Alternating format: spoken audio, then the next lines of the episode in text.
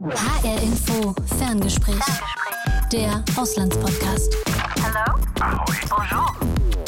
Hi, ich bin Selina Rust. Und ich bin Sebastian Schreiber. Im Ferngespräch schicken wir ein Thema um die Welt. Träume, Ziele, Probleme, die alle teilen, egal wo sie herkommen. Genau, Themen, mit denen Menschen aus unterschiedlichen Ländern auch völlig unterschiedlich umgehen. Und heute geht's ums Heiraten. Wir fragen nach bei zwei Korrespondentinnen der ARD. Was treibt die Menschen um, wenn es um die ewige Liebe geht? Was können wir voneinander lernen? Welchen Stellenwert hat das Heiraten in der Gesellschaft? Warum überhaupt heiraten? Will you marry me? Est-ce que tu veux m'épouser? ¿Se casaría conmigo? 你愿意嫁给我吗？ Mi sposerai? Ты выйдешь за меня? 私と結婚してくれますか Você quer se casar comigo? 저와 결혼해 주시겠어요? Willst du mich heiraten, Selina? Hast du diese Frage eigentlich schon mal selbst gehört? Die habe ich schon mal gehört. Und genau. wie war's? Ach, es war wunderschön. Er ist auf die Knie gegangen, er hatte ganz klassisch den Ring in der Hand und hat mich gefragt. Schon aber auch ein bisschen klischeemäßig, ja, oder? es war sehr klischeemäßig, aber es war trotzdem schön. Ich habe das gar nicht so erwartet, dass es so klassisch wird. Aber ähm, ja, es war schön, dass er es trotzdem gemacht hat. Ich finde trotzdem, irgendwie habe ich das Gefühl, dass die Aufgabe, den Heiratsantrag zu machen, immer noch beim Mann liegt. Ich habe die Frage selbst noch nie gestellt. Ich habe sie auch noch nicht gestellt bekommen, aber ich glaube, es wäre schon irgendwie meine Aufgabe. Ja, willst du es denn machen? Ich würde es auf jeden Fall machen, aber ich glaube, äh, die wichtige Frage ist ja, warum man heiratet. Und da würde es mich interessieren, warum ihr euch dafür entschieden habt. Äh, Ich glaube, bei uns hatte das weniger pragmatische Gründe. Also wir haben das jetzt nicht gemacht, um Steuern zu sparen, sondern bei uns war das schon romantisch motiviert. Also ich hatte mir dann überlegt, ich würde gerne so eine gemeinsame Basis haben und von der aus startet man dann zusammen ins Leben. Das klingt irgendwie total cheesy und kitschig, aber ja, Naja, irgendwie war also es so. da, das ist ja auch irgendwie so beim Heiraten, das ist ja auch ein bisschen was Kitschiges. Zumindest gibt es diese Erwartungshaltung von einer perfekten Hochzeit mit Freunden, mit der Familie und einer Liebe, die im besten Fall fürs ganze Leben hält. Ja, und dann natürlich das perfekte Kleid, die perfekten Fotos, die Tränen im richtigen Moment, die Taschentücher. Also ja, da schwingt sehr viel mit. Aber sag mal, hat euch das nicht auch unter Druck gesetzt? Ich würde sagen, am Anfang schon. Also du scrollst dann so durch Social Media und siehst dann halt auf Instagram und Pinterest diese ganzen Fotos und hast irgendwann den Eindruck, wenn es nicht genauso ist, dann war es nicht perfekt. Und davon muss man sich, glaube ich, irgendwann echt lösen, weil sonst ist das einfach ein Tag, der nicht für dich perfekt ist, sondern für andere. Und da habe ich mir ziemlich viel Gedanken drüber gemacht währenddessen und habe dann irgendwann beschlossen, nee, ich treffe diese Entscheidung wirklich aus freien Stücken und ähm, auch aus, aus einer eigenen Entscheidung heraus für diesen Menschen und das sollte eigentlich im Vordergrund stehen. Okay, freie Entscheidung. Du sagst selbst, sollte im Vordergrund stehen. Das ist ja wahrscheinlich auch das, was sich die meisten Menschen wünschen. Aber machen wir uns mal nichts vor. Es gibt ja noch ganz viele andere Gründe, warum Menschen entscheiden zu heiraten. Ähm, Steuervorteile zum Beispiel. Ja, ich kenne jemanden, der hat aus steuerlichen Gründen geheiratet. Und hat es geklappt? Ja, nach drei Monaten waren sie wieder getrennt. Okay, also nicht so eine gute Idee, aber gehalten. Nee. trotzdem, es gibt religiöse Gründe, der Glaube, die Erwartung der Familie oder auch die Erwartung des Partners, die man nicht enttäuschen will, also eine ganze Reihe von Gründen. Ich glaube, es lohnt sich, dass wir dazu nochmal in ein anderes Land schauen, wie es da aussieht. Warum heiraten die Menschen da? Dunja Sadaki ist ARD-Korrespondentin in Marokko, in der Hauptstadt Rabat.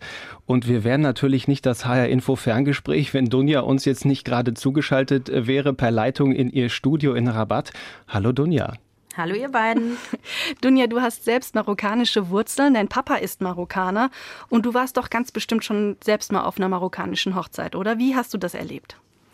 Ja, es war spannend. Es war die Hochzeit von meinem Cousin und äh, im Endeffekt war die irgendwie den ganzen Tag. Es fing äh, mittags an, wo dann auf einmal irgendwie Tantchen und irgendwelche äh, Frauen, von denen ich keine Ahnung hatte, dass sie zur Familie gehören, ins Wohnzimmer gekommen sind zu meinem Onkel. Mein Cousin hat geheiratet, da war auch praktisch seine Braut und wir waren wir Frauen unter uns und dann kamen die ganzen Tantchen rein, äh, viele von ihnen mit Kopftuch und dann wurde das Kopftuch abgelegt und laute Musik wurde direkt angemacht und ich war noch im Schlafanzug und dann ging die Party irgendwie direkt los und ich dachte, hä, wir feiern doch erst um 21 Uhr und im Endeffekt wurde den ganzen Tag äh, gefeiert. Ich erinnere mich an als Vegetarierin daran, dass es extrem viel Tische gab mit sehr sehr sehr viel Lammfleisch ähm, und auch viel Uh, Party schlecht bis für dich. ja schlecht für mich. Ich habe außen rum gegessen, aber Party bis in die Morgenstunden. Du hast ja auch schon geheiratet, allerdings in Deutschland. Hast du bei deiner Hochzeit denn auch einen marokkanischen Brauch eingebaut? Ja, zwei. Also ähm, ich habe mir vorab meine Hände mit äh, Henna bemalen lassen. Das ist ja praktisch wie so ein pflanzlicher, eine pflanzliche Paste, die man auf die Hände macht. Äh, ist wie so ein Tattoo, was dann bleibt und so rötlich ist. Das habe ich gemacht vor äh, zwei Tage vor meiner Hochzeit.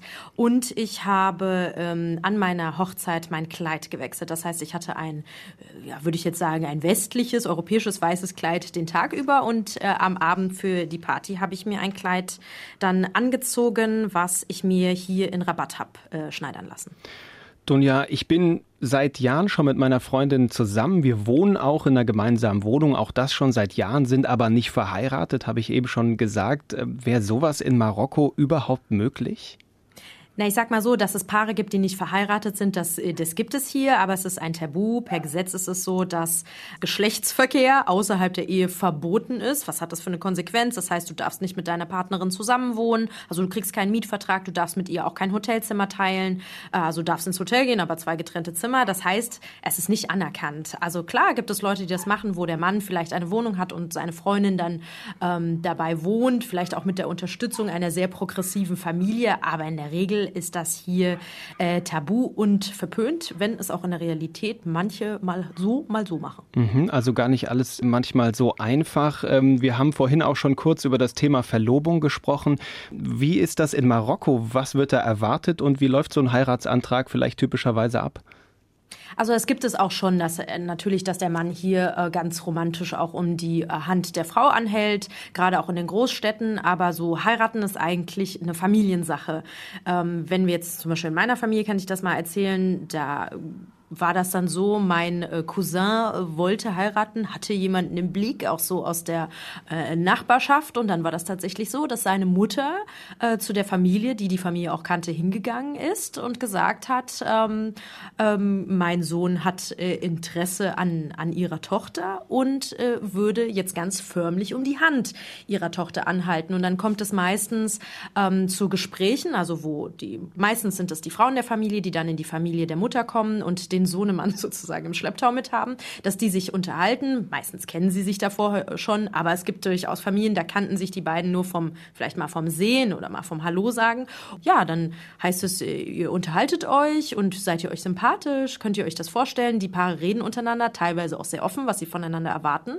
Und wenn sie sich sozusagen handelseinigt werden, dann gibt es die Verlobungsphase und dann dürfen sie sich auch in der Nachbarschaft offiziell treffen. Äh, also da wird dann sozusagen nicht mehr böse oder schlecht hinterm Rücken geredet, dann können sie sich treffen, weil sie verlobt sind.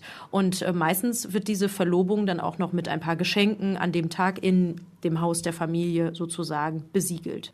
Klingt für mich nach einem ziemlich starken Druck oder auch einer gesellschaftlichen Rolle, die da dazu kommt. Äh, wird denn von der Gesellschaft auch erwartet, dass Menschen bis zu einem gewissen Zeitpunkt einfach verheiratet sein müssen? Ja, also diesen Druck gibt es schon, vor allen Dingen gegenüber Frauen. Und da würde ich auch einfach meine Marokkanerin, mit der ich gesprochen habe, zu Wort kommen lassen. Sie heißt Hanna Bensouda, sie ist 24 Jahre alt und sie ist Studentin und sie ist unverheiratet. Malheureusement, dans notre société, l'institution euh, du mariage est toujours liée à la pression de la société, de la communauté. Leider ist in unserer Gesellschaft das Thema Heiraten noch an den gesellschaftlichen Druck, der Druck der Gemeinde oder der Familie geknüpft. Das Alter ist auch ein Thema, vor allem für die Frau. Ab einem bestimmten Alter, zum Beispiel mit 25 Jahren, fühlt sie sich dazu verpflichtet, langsam zu heiraten, um die Familie und die Gesellschaft zufriedenzustellen. Pour plaire aux familles, pour plaire euh, à la société. Und das ist wirklich so, also wenn man mit Leuten redet, wirklich Mitte 20, mit den Frauen, mir ist es selbst auch schon passiert. Also vorher soll sozusagen das Thema Männer und Jungs irgendwie tabu sein. Und dann ist das so ein Alter, wo dann gefragt wird, hier, hm, heiraten, eine schöne Hochzeit machen, eine Familie gründen, was hier als Ideal gesehen wird. Und das ist dann für viele wirklich ein Druck, weil im Endeffekt ist das Heiratsalter hier so zwischen 27 und 28 Jahren bei Frauen. Ähm, aber es gibt viele Frauen, gerade auch im ländlichen Raum, die sich einfach durch eine Heirat nicht nur finanziell finanzielle Sicherheit, sondern auch einfach Unabhängigkeit ähm, versprechen, weil man muss sich vorstellen, hier in Marokko ist es schon so, dass man eher nicht aus der aus, von zu Hause auszieht, wenn man einfach studieren geht. Das gibt es auch schon, aber eher ähm, die Mehrheit ist eher schon, dass man bei der Familie bleibt, bis man verheiratet ist und dann mit seinem Mann zusammenzieht. Das heißt, es ist auch eine Möglichkeit, sozusagen aus dem elterlichen Haus ähm, auszuziehen. Du hast eben beschrieben, dass man zu einem gewissen Zeitpunkt verheiratet sein sollte. Was passiert, wenn man es eben bis dahin noch nicht ist? Hat das dann gesellschaftliche Konsequenzen, wenn man einfach nur Single ist?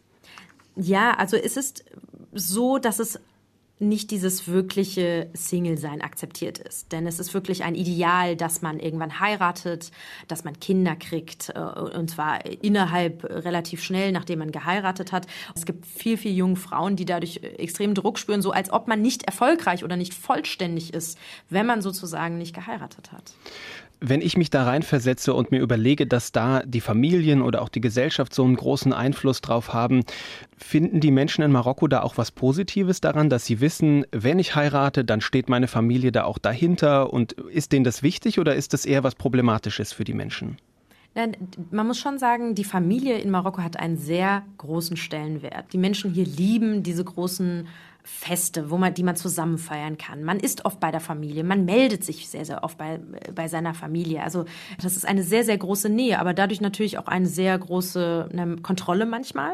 Ähm, aber es ist schon der Wunsch da und auch das Ideal, aber ich würde sagen, das ist ja in Deutschland auch so, dass der Partner anerkannt wird, der Ehemann anerkannt wird und dass im Endeffekt da eine große Happy Family am Ende ähm, bei, bei rumkommt. Also das ist schon so. Die Familie ähm, ist wichtig, aber die Familie hat deutlich mehr zu sagen hier in, äh, in Marokko, als, als das in Deutschland ist.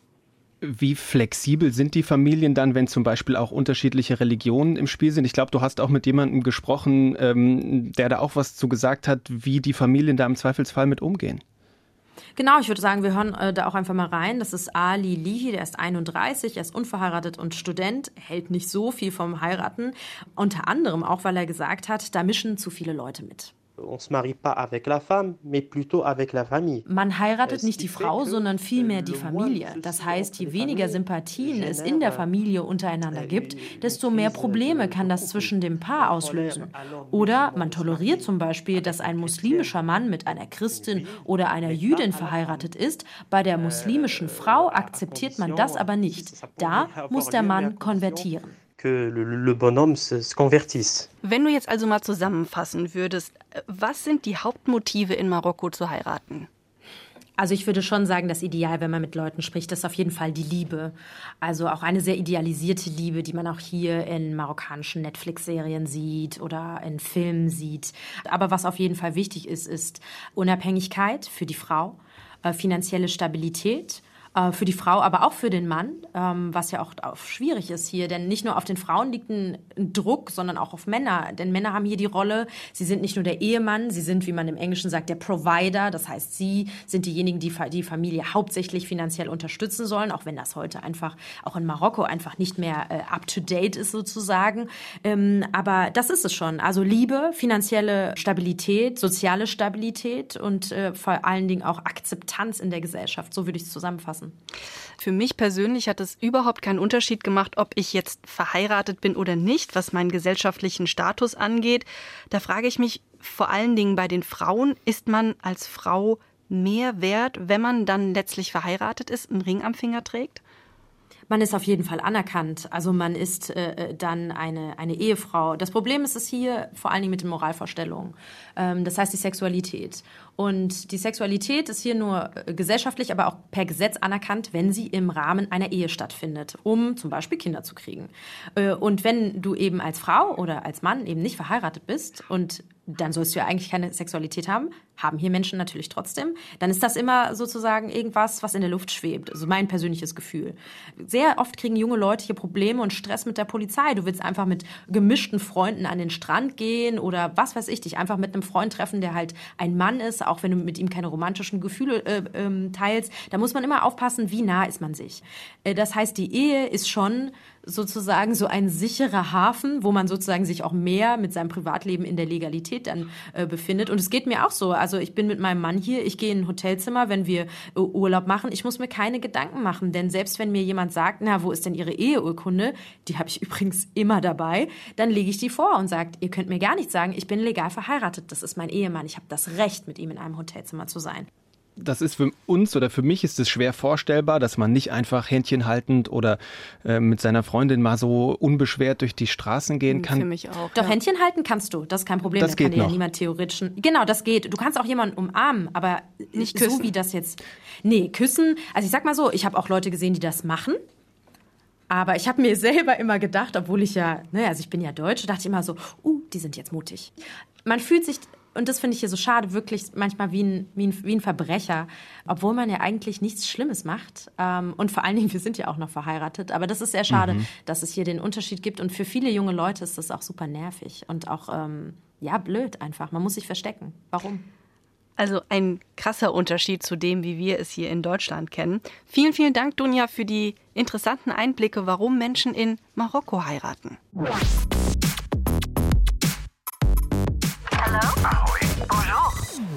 Selina, lass uns mal zusammenfassen, was wir jetzt gerade von Dunja erfahren haben. Auf mich wirkt vieles in Marokko auf den ersten Blick vielleicht ein bisschen eingeschränkt oder ähm, strenger reglementiert. Allein schon die Gründe, warum man heiratet. Also die Familie hat viel mitzureden. Das gibt, da sind auch religiöse Gründe natürlich und die Erwartungen von außen spielen eine große Rolle. Die Erwartungen von der Gesellschaft. Ja, was mich total beeindruckt hat, ist auch, welche gesellschaftliche Bedeutung es hat, ob man verheiratet ist oder nicht. Das habe ich jetzt zum Beispiel so noch nie erlebt als verheiratete Frau hier in Deutschland. Das äh, fand ich jetzt total interessant. Ich fand auch spannend, ähm, was Dunja für Aussagen mitgebracht hat von den Leuten in Marokko. Ich habe auch das Gefühl, die sind da schon auch reflektiert. Ähm, die wissen, in was für einer Gesellschaft sie leben, was vielleicht auch die Vorteile sind, aber überlegen sich schon auch, ob sie das eben so fortführen möchten und ob sie genauso leben möchten, wie das ihre Eltern gemacht haben oder ihre Großeltern gemacht haben. Und trotzdem ist es ihnen auch irgendwo wichtig, an Traditionen festzuhalten. Absolut. Ne? Das äh, sind halt über Jahrhunderte gewachsene Bräuche,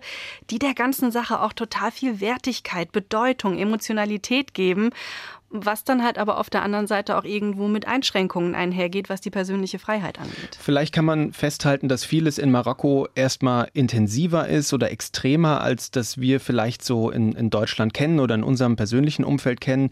Ich kann mir vorstellen, dass das eben sehr positiv sein und, und ganz toll sein kann, wenn es aufgeht, wenn es eben passt, aber vielleicht auch äh, für Unglück oder für unglückliche Menschen sorgen kann, wenn es eben nicht so gut passt. Lass uns mal weitergehen. Du hast ja gerade eben von den Extremen gesprochen und ein Land der Extreme ist ja auch Amerika. Wir ziehen also von der Westküste Afrikas zur Westküste Amerikas zu unserer Korrespondentin in Los Angeles in LA. Da ist Katharina Wilhelm. Hallo Katharina. Hallo. Katharina, bevor wir jetzt gleich äh, zu den Details und den Eigenheiten des amerikanischen Hochzeitsverhaltens kommen, ähm, muss ich dich erstmal was Wichtiges Persönliches fragen. Ich habe eben Selina schon gefragt und äh, gelernt, sie ist verheiratet, sie hat einen Antrag bekommen ähm, und ich will ja hier auch noch was mitnehmen und vielleicht was lernen. Wie lief denn äh, dein Antrag so ab? Ja, tatsächlich verbindet mich mein äh, Heiratsantrag äh, mit den USA. Der ist nämlich hier in, Achtung, kitschig, äh, ein bisschen ja, in Hawaii bin, passiert. Ich bin froh, dass du auch kitschig unterwegs bist und ich nicht die Einzige bin. ja, also liegt ja immer im Auge des Betrachters. Nee, aber tatsächlich habe ich auf äh, Hawaii äh, während eines Urlaubs von meinem Mann äh, meinen Antrag bekommen, richtig am Strand mit Kniefall.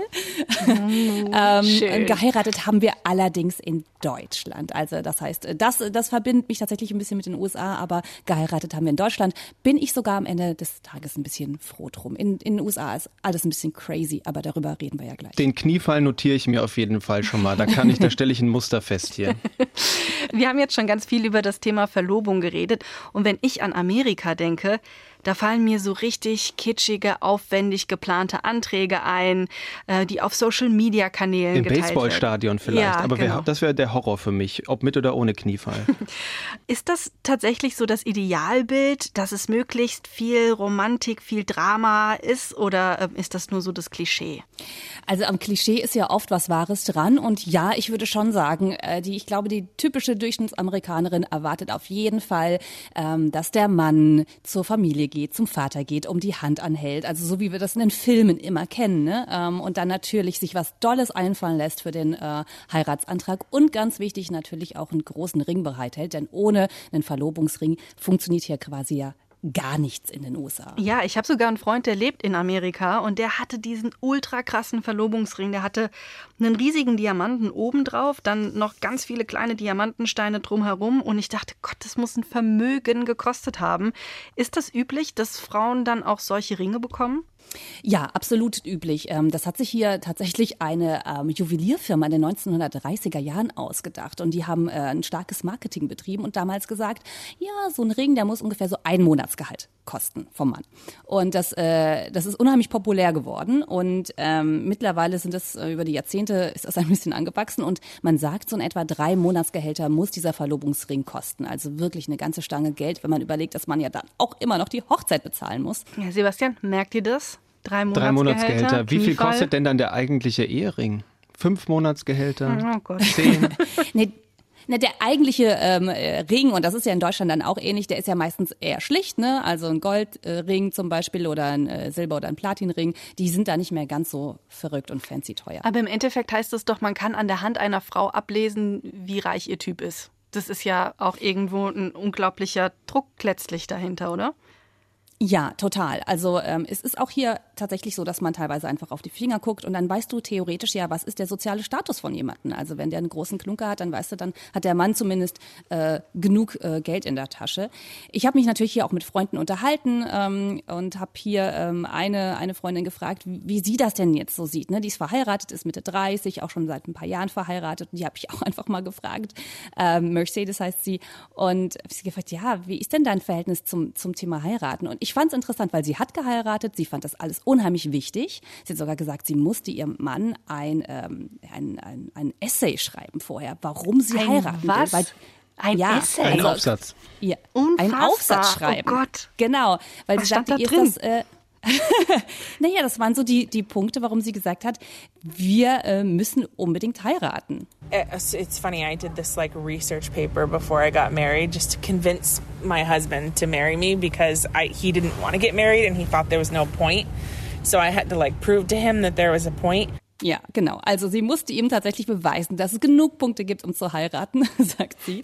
Aber mittlerweile ist Mercedes äh, da viel kritischer eingestellt und sagt, naja, das war so mein, mein Mitte 20 Ich, die wollte unbedingt heiraten, aber jetzt so ungefähr zehn Jahre später sehe ich das nicht mehr so. Es ist nicht mehr ganz ähm, dringend. Und sie sagt auch, und weil du eben von diesem gesellschaftlichen Druck gesprochen hast, ja, der existiert in den USA und sie hat auch ähm, einen ganz großen Verdacht, woran es liegt. So I think there's like there's huge societal pressures. Honestly, I feel like it's from Disney. You grow up watching Disney, which we all do.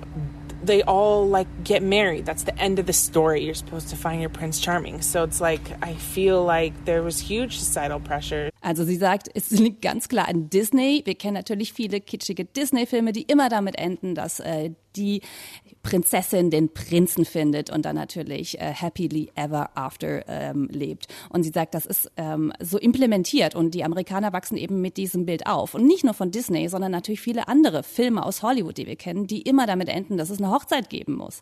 Und sie sagt, das ist einfach ein wahnsinniger Druck, der hier aufgebaut wird und den sie selber auch so erlebt hat.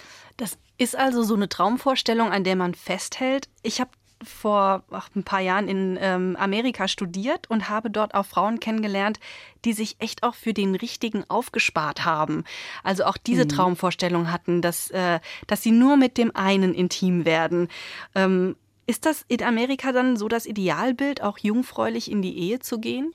Ja, ich glaube, es kommt immer drauf an, so ein bisschen, wo man hinguckt. Ihr habt ja schon gesagt, dass Amerika ist ein Land der Extreme. Und äh, wir haben auf der einen Seite, glaube ich, so diese Single-Städte, LA, New York fällt uns natürlich ein mit Sex in the City, wo alles viel freizügiger ist und wo man natürlich nicht keusch in die Ehe geht, sondern sagt, nein, wir brauchen natürlich Erfahrung vorher, wo das ganz klar ist. Dann geht man eher aufs Land, da hast du dann wieder eine andere Erfahrung, da hast du sehr viel mehr Menschen, die auch sehr religiös sind, äh, stark christlich geprägt ist das Ganze. Und da gibt's eben tatsächlich diese Anhänger dieser Keuschheitsbewegung. Man kennt ja den sogenannten Purity Ring, ne? den, diesen Ring, den Noch man Ring. anlegt. Das ist, ja, noch ein Ring, aber der ist nicht ganz so teuer, Sebastian. Der ist, äh, Den auch nicht den legt sich, Den willst du auch nicht tragen, hoffentlich. Das Nein. kommt ja immer drauf an, was man so möchte. Nein, aber dieser, dieser Ring, der wird, ähm, der wird eben der Tochter angelegt und der Vater trägt den auch meistens noch. Also es ist eine ganz, ähm, es gibt dann so Zer- Zeremonien, wo dann die, die Väter quasi die Töchter schon zu einer Art Altar führen, ja. Aber und da legen sie dann quasi eben dieses Versprechen ab, dass sie keusch in die Ehe gehen werden. Selina hat an meinen Händen nach dem Purity Ring gesucht und ihn nicht gefunden und sich nur trotzdem knapp vom Lachanfall bewahrt. Aber lass uns noch mal ganz allgemein auf diese Motive Motive kommen, warum man sich in den USA entscheidet zu heiraten. Wir haben davon ja schon ein paar gesammelt. Also klar, romantische Gründe, man ist verliebt und will sein Leben miteinander verbringen. Du hast religiöse Gründe dargestellt, einfach der Glaube, aber auch gesellschaftlicher Druck, die Erwartungshaltung der Familie. Was glaubst du denn, ist in Amerika, wenn man da so ein bisschen mal sortiert, der stärkste Grund zu heiraten? Also ich glaube schon, so ein, so ein traditionelles Rollenbild, was die Amerikaner dann doch wiederum oft sehr gut finden. Bei aller Freiheit, die sie hier genießen natürlich. Also wir sind ja das Land der Freiheit hier und, und du kannst natürlich alles machen.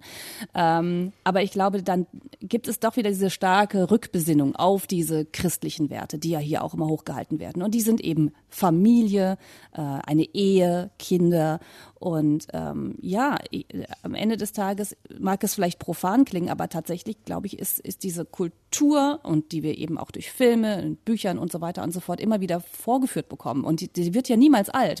Aber äh, meine Freundin Mercedes, die ich da auch gefragt habe und die ja durchaus auch einen kritischen Blick hat, obwohl sie, das muss ich da auch mal anmerken, sagt, sie ist gerne verheiratet, sie findet es auch toll und sie findet ihren Mann auch immer noch toll.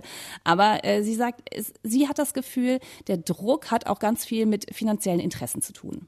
It's almost like propaganda. In all these movies and the government and in commercials and everything tells you that you should be doing this so you feel like you have to do it.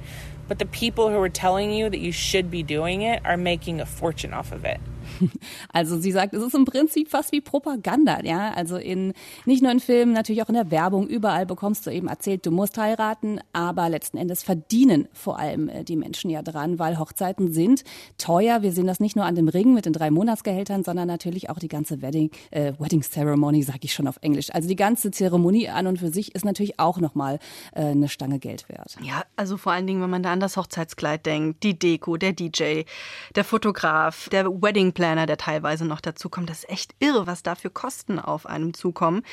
Und ich habe so die Erfahrung gemacht, dass ähm, vor allen Dingen in sozialen Netzwerken oder in, im Social Media das auch echt gepusht wird. Also wenn du nicht einfach die perfekten Bilder hast und das perfekte Brautkleid, dann ist das auch nicht der perfekte Tag gewesen.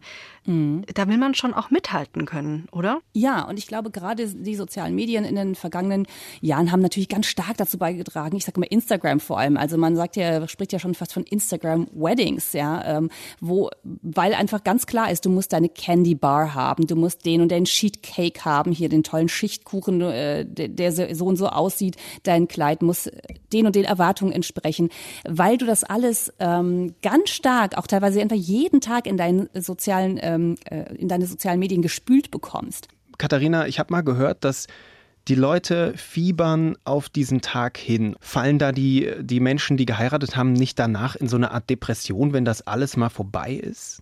Ja, tatsächlich, ja. Und ähm, auch da habe ich ähm, Mercedes mal gefragt, wie es ihr so nach der Hochzeit ging. There is a thing called um, wedding remorse. You spend your whole life waiting for this one day, and when the day is over, like I think a lot of women, I was depressed for like a month after.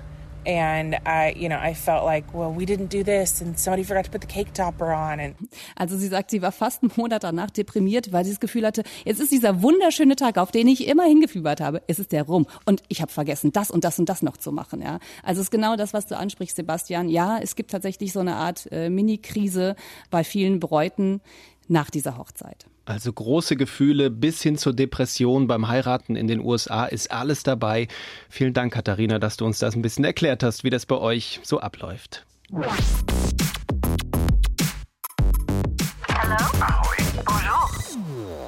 Also Sebastian, ich kann das schon nachvollziehen, was die Katharina gerade erzählt hat, auch weil ich das anfangs selbst so erlebt habe. Man sieht diese ganzen Bilder auf Social Media, auf Instagram, ich habe es vorhin ja schon mal erzählt, und man denkt, genau so muss das sein, sonst ist der Tag nicht perfekt. Da muss man echt sich ganz schön von frei machen. Aber irgendwie ist das doch auch genau die moderne Version von diesen Disney- oder Hollywood-Filmen, von denen Katharina auch gesprochen hat, in dem wir gezeigt bekommen, wie das alles eben aussehen muss. Bloß das in diesen Social-Media-Kanälen, da sind es ja keine Schauspieler, sondern da sind es deine Freunde oder ja, deine, deine genau. Familie, die das zeigen und dir, und dir vormachen, so musst du es auch machen. Genau, so ist es, ja.